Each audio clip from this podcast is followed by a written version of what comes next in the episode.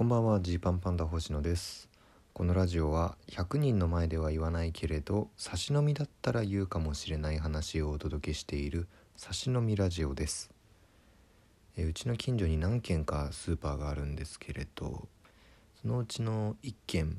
僕があんまり行かないスーパーがあるんですね。別にそれはなんか嫌だとかじゃないんですけど、まあ、立地とかの関係でそんなに行かない。でもあるそこにそのスーパーがあるってことはずっと知ってたんですよ。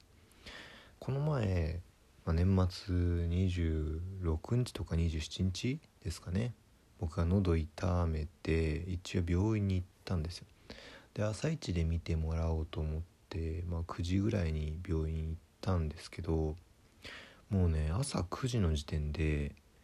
スーパーの外にね結構行列ができてるんですよ。初めてそれ見てえななんでこんな人気なのって。別にその、まあ、これが12月30日とかだったらその最終営業日とかもあるのかもしれないですけどまだ26とかなんでそんな最終なわけでもないし。ただまあ並んでると。で結構ねおじいさんおばあさんが多いんですよね。で僕がそのスーパー行かない理由いくつかあったんですけど、まあ、1個がねあのー、セルフレジがないっていう。僕セルフレジ大好きなんですよ。あの、ねあの店員さんなしで自分で電子マネーとかで決済できるじゃないですか。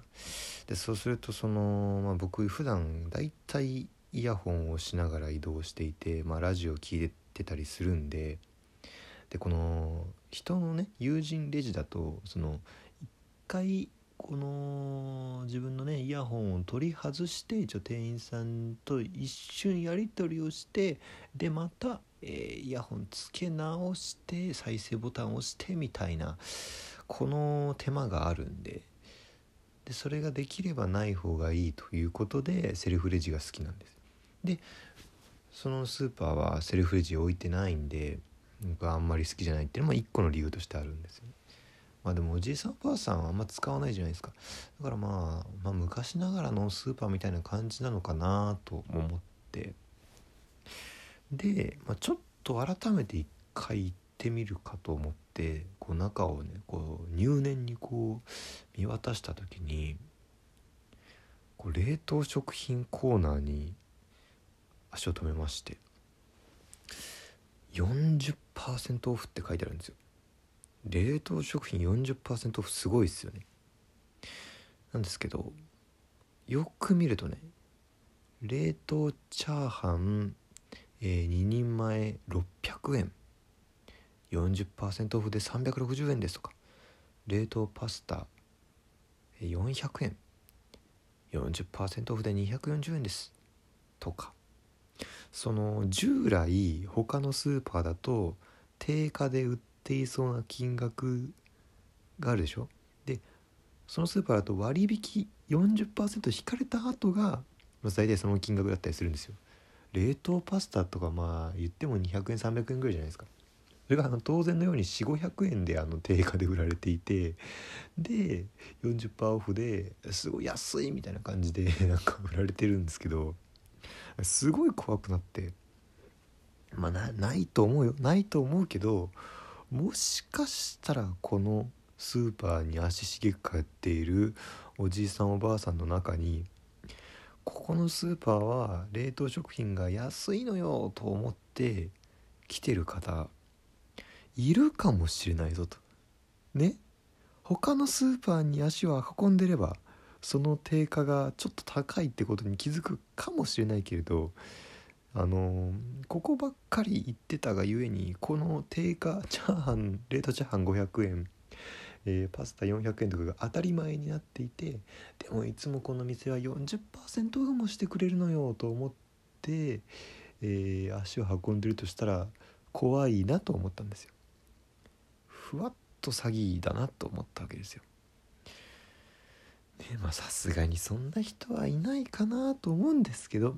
まあでもその売り方ってって感じ じゃないですか。てか今逆に逆にねもうそんな売り方してるの見たらなんかちょっと嫌だなってこう消費者側が思うじゃないですか。消費者のその知能が知能レベルがどんどんどんどん上がってきてるから。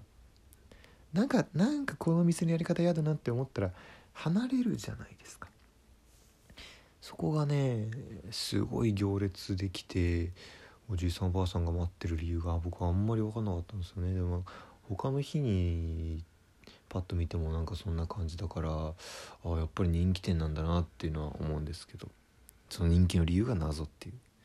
ことなんですけどね。でこういうのありますよね。その僕自分が当たり前としてるものと人が当たり前としてるもの全然違うみたいな。だって僕らで言ってもそのやっぱ僕お笑いやってても多分見てる人の1割2割ぐらいの人にはえー、その公認会計士として普段はバリバリ働いてるんでしょうってこう思われてたりするんですよ。まあそんなことないんですけど全然。やっぱそう思われるしでちょっとボケのつもりでそういうことを言ったりするともうそれが本当だと捉えちゃったりもするしだから怖いっすよねなんかいかにこう分かりやすくいるかっていうのって大事っていうかそのみんなに共通の認識でこういう人なんだって思ってもらうのって大事だなって思いますよね。まあそんなの求めてもまあしょうがないんですけどねうんちょっと僕の家の近所のスーパーで味わったそういう体験でございました。